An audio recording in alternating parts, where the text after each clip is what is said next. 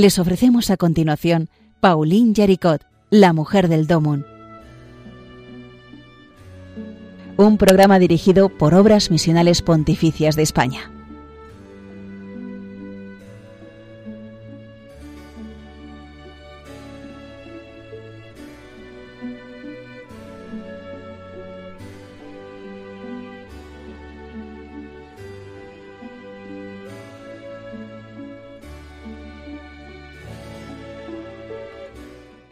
De Radio María, eh, de nuevo nos encontramos para seguir avanzando por la vida de Paulina Yaricot. Eh, os habla Rafael Santos del equipo de obras misionales pontificias que estamos eh, trabajando en, esta pues, bonita tarea de dar a conocer la vida de alguien que tiene mucho que mostrarnos a los cristianos de hoy en, este, en, este programa que vamos repasando su vida, eh, en alguna ocasión os he leído, vamos, hemos rezado y os he leído un pequeño texto que aparece eh, en la estampa que tengo aquí de Paulina Yaricot justo antes de esa oración que hemos rezado ya varias veces y que seguiremos rezando mm, pues solicitando del Señor la, intercesión y también la, glorificación de, Paulina. Y, este texto que aparece antes de la oración viene bien recordarlo hoy antes de, de, las, de los momentos de la vida de Paulina que vamos a recordar. Este texto tan sencillo dice, nació en Lyon el 22 de julio de 1799, murió en Lyon el 9 de enero de 1862 declarada venerable el 25 de febrero de 1963 y aquí, viene lo que vamos a, a, ver hoy, fundó la obra para la propagación de la fe en Lyon el 3 de mayo de 1822. Bueno, pues, pues justamente este es el episodio que vamos a recordar y, y es un episodio tan, tan importante y tan singular que, vamos a comenzar precisamente rezando esta, esta oración mm, justo a continuación. Tú inspiraste, Señor, a Paulina María Yaricot la fundación de la obra de la propagación de la fe, la organización del Rosario Viviente y su compromiso radical con el mundo obrero. Dígnate ahora apresurar el día en que la Iglesia pueda celebrar la santidad de su vida Haz que su ejemplo arrastre a muchos cristianos a entregarse al servicio de la evangelización para que los hombres y mujeres de hoy en toda la tierra descubran tu amor infinito, manifestado en Jesucristo nuestro Señor, que vive y reina contigo en la unidad del Espíritu Santo por los siglos de los siglos. Amén. Bueno, pues hemos mm, mencionado ya aquí una fecha importante, el 3 de mayo de 1822.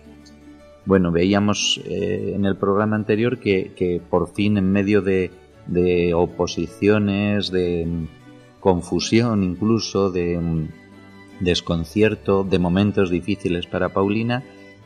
pero en medio de todo eso, la propagación de la fe, esa iniciativa para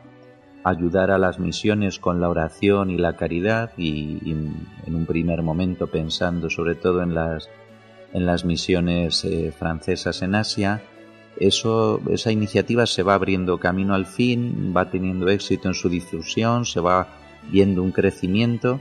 y entonces va a ocurrir algo que es desconcertante y es que en ese momento Paulina va a tener que renunciar a estar ahí. Eh, va a mm, vivir mm, unos momentos de una gran intensidad y con un sufrimiento importante y lo va a vivir pues eh, por amor y obediencia a Dios, sabiendo quedarse en la sombra en el momento en que, en que parecía como más mm, humanamente espontáneo el, el, hacer decir bueno pues pues yo estoy yo estoy aquí en, eh, mm, bueno pues eh, reivindicando por así decirlo su papel bueno pues Paulina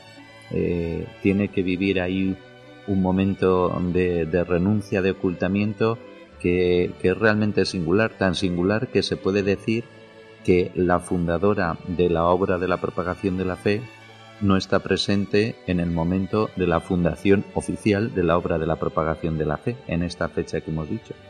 Bueno, pues para entender este episodio tan singular de la fundadora que no está presente en la, en la fundación, eh, vamos, a, vamos a tener que ir un poquito más hacia atrás. Nos vamos a, poner en el año 1821, a finales de ese año, y ya habíamos visto eh, la importancia que tenía eh, para todo este movimiento misional en, en Lyon esa congregación de señores que van esa congregación de, laicos con, eh, dedicados también a, la Virgen María que eh, con esa intención misional pues van focalizándose por así decirlo en dos en dos grupos. Hay unos que están como más cerca de las misiones mm, extranjeras, es decir, las misiones orientadas a Asia, con el seminario de la calle de Bac de, París como, un, como su centro, digamos, neurálgico, y eh, otros que están mm, más eh, orientados a eh, las misiones de América. Y ahí pues aparecen los, los sacerdotes que se formaban en el seminario de San Sulpicio en París. Bueno, pues entre estos miembros de la congregación, entre quienes ha, Paulina ha, ido extendiendo esta iniciativa de propagar la fe a través de la limosna y de la oración, eh, claro, eh, surge ahí un, momento de desconcierto, porque al principio estaba muy claro lo de ayudar a las misiones de Asia, pero cada vez, cada vez más eh, va ganando fuerza esa idea de ayudar también a las de América, y entonces se plantea un momento de confusión, porque ¿qué hacer? ¿Una nueva iniciativa con el peligro de que una le quite fuerza a la otra? Eh, se puede ampliar esa iniciativa que comenzó, comenzó siendo para ayudar a las misiones extranjeras de Asia y ampliándolo a hacer que, también llegue su, su, ayuda a los dos mundos, como se decía entonces. Bueno, pues eh, hay también una intuición ahí que es la que tiene Fileas, el hermano de Paulina, que es que de alguna manera eso se resolvería por, eh, por elevación, universalizando y, mirando a todas las misiones. Pero el hecho es que, bueno, pues que hay ahí una, especie de, desconcierto. El propio eh, mm, prefecto del superior, vamos, superior, el responsable o el presidente de esta congregación de señores, eh, Benito Cost, él mismo estaba un tanto desconcertado y de alguna manera él veía también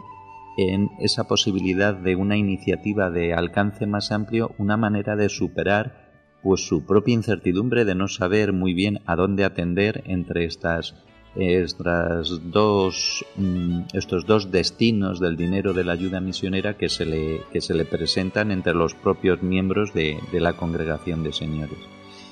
Bueno, pues en este, en este medio de todo esto hace aparición un personaje bastante desconcertante que es eh, Angelo Inglesi. Eh, él viene como vicario general del obispo de Luisiana, de Monseñor Dubourg, que precisamente pues, mm, nos, conecta con, las misiones de América, con, que bueno, en este caso era precisamente la ayuda que se solicitaba para las misiones de América se refería mm, de un modo muy importante o especialmente a estas misiones en Luisiana. Y, este personaje que viene en representación del obispo de Bourg, eh, bueno, va, a pedir que se le ayude. Eh, de hecho, él ya había contactado con, la mujer de, uno de, los personajes que voy a mencionar a continuación. Eh, era una familia rica de León y él ha contactado con ella. Bueno, pues ha visto que, que se puede pedir ayuda para las misiones de América en ese ambiente propicio el caso es que él finalmente llega a Lyon y propone que para esa ayuda que él solicita para las misiones de, Luisiana, de América, propone que se haga una reunión, que es esta reunión que va a tener lugar el 3 de mayo de 1822. Una, una reunión en la que aparecen personajes porque ya, ya conocemos, han aparecido por ejemplo, eh, el sacerdote, entre los sacerdotes Choletón, que es el director espiritual de la Congregación de Señores y que, tiene interés en esa ayuda a las misiones de, América. Aparecen seglares que ya conocemos, pues Desiderio Petit, eh, pero recordar que ya lo hemos mencionado, era precisamente eh, su señora la que, la que había también trabado contacto con Monseñor Dubuff para, para esta ayuda a las misiones de América. Aparece Benito Cost, eh, Andrés Terret, que es el fabricante eh, para el que trabajaba Víctor Girodón, que también está en esta reunión del, 3 de mayo. En fin, una serie de personajes que, participan en esta reunión donde, donde se debate pues, pues qué hacer. Porque, mm, bueno, en medio de esta incertidumbre de cómo, mm, cómo extender la, ayuda a las misiones, pues, pues realmente mm, se crea un debate, una necesidad de aclarar que lleva a varias intervenciones. En primer lugar, Inglesi, este personaje, ya digo, un tanto desconcertante, eh, la parece, eh, empieza proponiendo que se cree una obra para ayudar a esas misiones de América. Pero en ese momento Víctor Girodón dice, mm, bueno, esto puede crear una, una situación como de competencia o de de cierta mm, rivalidad, por así decirlo, para obtener fondos para, para dos mm, iniciativas parecidas, una para Asia y otra para América. Pero él dice, pero bueno, tenemos una, mm, una obra que ya está ah, utilizando un sistema muy, muy, que se ha revelado muy eficaz y muy sencillo, que es el de Paulina Yaricot entonces, en, medio de, esto, eh, eh, Víctor Girodón explica este, este sistema que ya conocemos, eh, basado en los grupos de 10, de 100, de 1000, con la recogida de la perra chica semanal y la oración. Y en este momento hay una intervención mm, sorprendente que es la de Benito Cost. Es una intervención que mm, yo diría que a los que trabajamos de un modo especial en las misiones, eh, en, obras misionales pontificias, pues a mí por lo menos me pone la carne de gallina, porque él mm, dice una frase, mm, hay que recordar que él mismo no tenía muy claro mm, cómo resolver el problema, pero el caso es que es él precisamente el que, el que ve eh, clara la solución en la universalidad y dice una frase impresionante, dice, nosotros somos católicos y por eso no queremos sostener tal o cual misión particular, sino todas las misiones del mundo.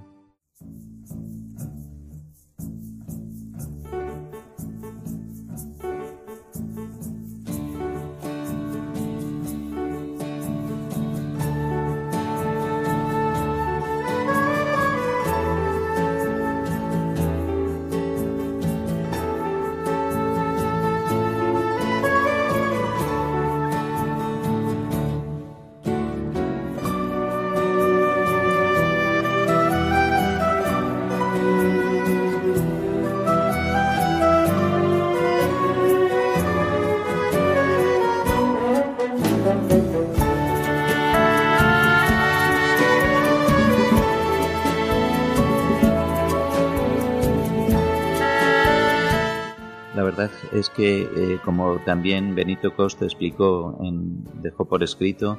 todos los que estaban participando en esa reunión, y esta es la expresión que él utiliza, éramos como instrumentos ciegos en las manos de Dios. Realmente mm, ahí se está gestando algo muy importante mm, de una mm, vitalidad enorme en toda la, vida de la iglesia a partir de ese momento y todo comienza con medio de, del debate, de no tener las ideas claras y, Dios va abriendo el camino y, utilizando pues mm, esos instrumentos tan pobres como como pues somos cualquiera de nosotros, esas personas que estaban ahí con toda su mejor intención, pero que tampoco tenían muy claro lo que lo que estaba ocurriendo y que de repente se ven poniendo en marcha algo algo enorme. ¿Y qué es lo que ocurre? Que, como, como os decía antes, eh, Víctor Girodón había explicado el modo en que se había organizado la ayuda con este plan de Paulina Yaricot que, permitía estructurar muy bien y organizar muy bien la recogida de la ayuda a las misiones, pues a través de la perra chica semanal, la organización decimal que ya conocemos, em, la difusión de noticias de las misiones en lo que luego serían los anales de la propagación de la fe, incluso una especie de hojas de contabilidad que servirían para, para, ese, para la caja, digamos, de, de, los donativos a la obra. Eh, bueno, incluso ese propio nombre de propagación de la fe que ya estaba en el ambiente y que había estado en el ambiente incluso cuando se habían lanzado quejas al ponerse en marcha la, la, bueno, la difusión de la Asociación de Oraciones en favor de las misiones por parte de Paulina Yaricot. Eh, Paulina Yaricot había mm, también introducido que en, esa oración eh, se invocara a San Francisco Javier ruega por nosotros como patrono de las misiones e incluso Paulina en su intención estaba ya de una forma mm, no explícita, pero estaba esa intención de universalidad que es la que Benito Cost hace aflorar explícitamente en esa frase impresionante del nosotros somos católicos y, por eso lo que queremos es sostener todas las misiones del mundo, todos los católicos ayudando a todas las misiones. La verdad es que esto es como, como un milagro que pueda producirse y, ahora nos parece sencillo cuando echamos un donativo el, día del, del Domun y rezamos por las misiones, todo nos parece es sencillísimo, pero desde luego no lo era para nada y menos en este momento. Bueno, pues mm, con todos, todas estas personas eh, eran enérgicas, prudentes, entusiastas y eran como, como esos mm, elementos que hacían falta para que eh, el, el plan que mm, en el deseo de Paulina tenía esa universalidad pues se vaya formalizando, digamos, la armazón necesaria para, para esa universalidad y para, sobre todo, para que quede explícita. Es como si el plan de Paulina se pudiera así estabilizar, ordenar.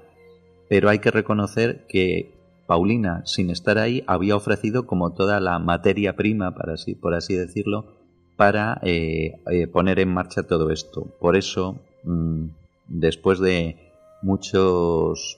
muchos ires y venires que tendremos ocasión de ir conociendo,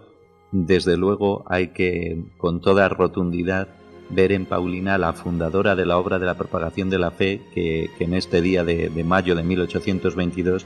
se está poniendo en marcha mm, sin ella. Es como hay quien prefiere hablar de la segunda fundación de la obra. Bueno, podemos explicarlo como queramos. En cualquier caso, está claro que el plan de Paulina y la intención de Paulina es la que anima a, todas estas personas a poner en marcha un sistema de ayuda a, todas las misiones de todo el mundo que recoge pues, pues claramente las bases que Paulina, inspirada por Dios, había puesto en marcha. Bueno, la noticia de que, de que esto está ocurriendo a Paulina le llega cuando está retirada en San Valier, eh, en ese lugar fuera de Lyon, eh, donde hay una, una, fábrica de un familiar, donde ella descansa. Bueno, ella realmente en la dureza de su vida de penitencia, pues también está débil, está enferma. Y, bueno, pues en ese momento se le pide que todo lo que ella está, ha realizado y está realizando, pues que pase a depender del Consejo Central de la obra que se forma pocos días, pocas semanas, dos semanas después de esta reunión del 3 de mayo. Y, bueno, mm, realmente hay que entender lo duro que es que, que ella no hace valer su condición de fundadora, sino que se queda en la sombra hasta tal punto que ella lo único que sigue haciendo es bueno pues mantener en orden eh, la centena de, colaboradores en la propagación de la fe que, ella lleva personalmente. Pero hay que imaginarse la serenidad y el desprendimiento que, con que vive ella con la irascibilidad que ella misma reconocía tener de hecho, tiene un primer pronto donde se ve que, todavía, mm, bueno, pues, pues, siente bullir en ella la sangre, porque, porque ella, de hecho, todavía eh, en esos primeros momentos mm, le cuesta hacer pasar por, por el Consejo eh, Central de la Obra el dinero que va a destinarse a París. Pero finalmente ella mm, se supera, supera esa esa dureza de lo que el Señor le está pidiendo en medio de, de, todo este momento grandioso de, la fundación de la obra y ella acepta pues vivirlo desde la renunciación y que para que su obra crezca ella tenga que quedarse en la sombra. Y de hecho el, el padre Burt le, aconseja efectivamente que, bueno pues que, que, aguante este tirón tan difícil el propio cura de Ars San Juan María Vianney que, se va a escribir con ella y van a tener relación pues también le, le aconseja y el hecho es que ella tiene incluso que, escribir una frase tan impresionante como esta que recoge lo que estaba viviendo. Dice, lo que no se escoge y Dios escoge para ser gloria suya es lo mejor para nosotros mismos en este mundo, sean cuales fueran las cruces. Bueno, y, es que esta es una cruz muy dura porque, porque es que el, padre, el mismo padre Bush le, le pide, en medio de lo que está ocurriendo, que ella abandone la actividad y se, entregue a la oración. Y, que y así efectivamente pasa eh, hasta la muerte del padre Wood en, 1826 Paulina pasa tres años mm, en la sombra más absoluta. Ella misma dice fui durante tres años como el pobre gusano de seda es una podemos explicarlo diciendo que es una soledad mística que a ella le sirve para comprender la fuerza y la necesidad de la oración, hasta tal punto que es cuando escribe esa, esa obra a la que en otro momento me he referido, que es El amor infinito en la Divina Eucaristía. Según se cuenta, ella lo escribe de un tirón, prácticamente en un día y una noche de un tirón escribe esta, esta obra llena mm, de amor a la Eucaristía en la que dice, oh amor infinito, vos sois la única salvación de la Iglesia y de la sociedad. Bueno, pues eh, ella se, se refugia en, en, ese momento en el, en el corazón de Cristo, ahí en, presente en la Eucaristía, y, y es ahí como en ese, en ese recogimiento místico desde donde ella ve cómo la obra efectivamente, según le había anunciado su hermano Fileas con unas palabras que ahora parecen proféticas, efectivamente se convierte en ese árbol cuyas ramas llegan a, cubrir toda la tierra. Ella además ya intuye que, que precisamente para que esto sea así, en algún momento, como luego posteriormente llegará a ocurrir con el correr de los años, en algún momento va a ser necesaria una centralización precisamente para facilitar esa, esa universalidad que Paulina ya entrevé y que es la que cobra forma en la reunión en, del 3 de mayo que, bueno pues nos ha, ha, sido hoy el centro de, de este programa de, de, todo lo que venimos hablando porque es un momento desde luego de una trascendencia increíble. Bueno pues esa centralización que, que va a ser precisamente algo tan querido por Paulina como que eh, todo pueda hacerse mm, pasando por las manos del Papa como responsable de, la misión universal de la Iglesia para que él distribuya como un padre a, todo el mundo, eso mm, va a ocurrir después. De momento tenemos que quedarnos aquí en este, en este día tan importante de, mayo de 1822 y, y, bueno, pues esperar a poder continuar conociendo más detalles de la vida de Paulina Yaricot en otra ocasión. Así que hasta entonces, un cordial saludo a todos los oyentes de Radio María. Hasta pronto.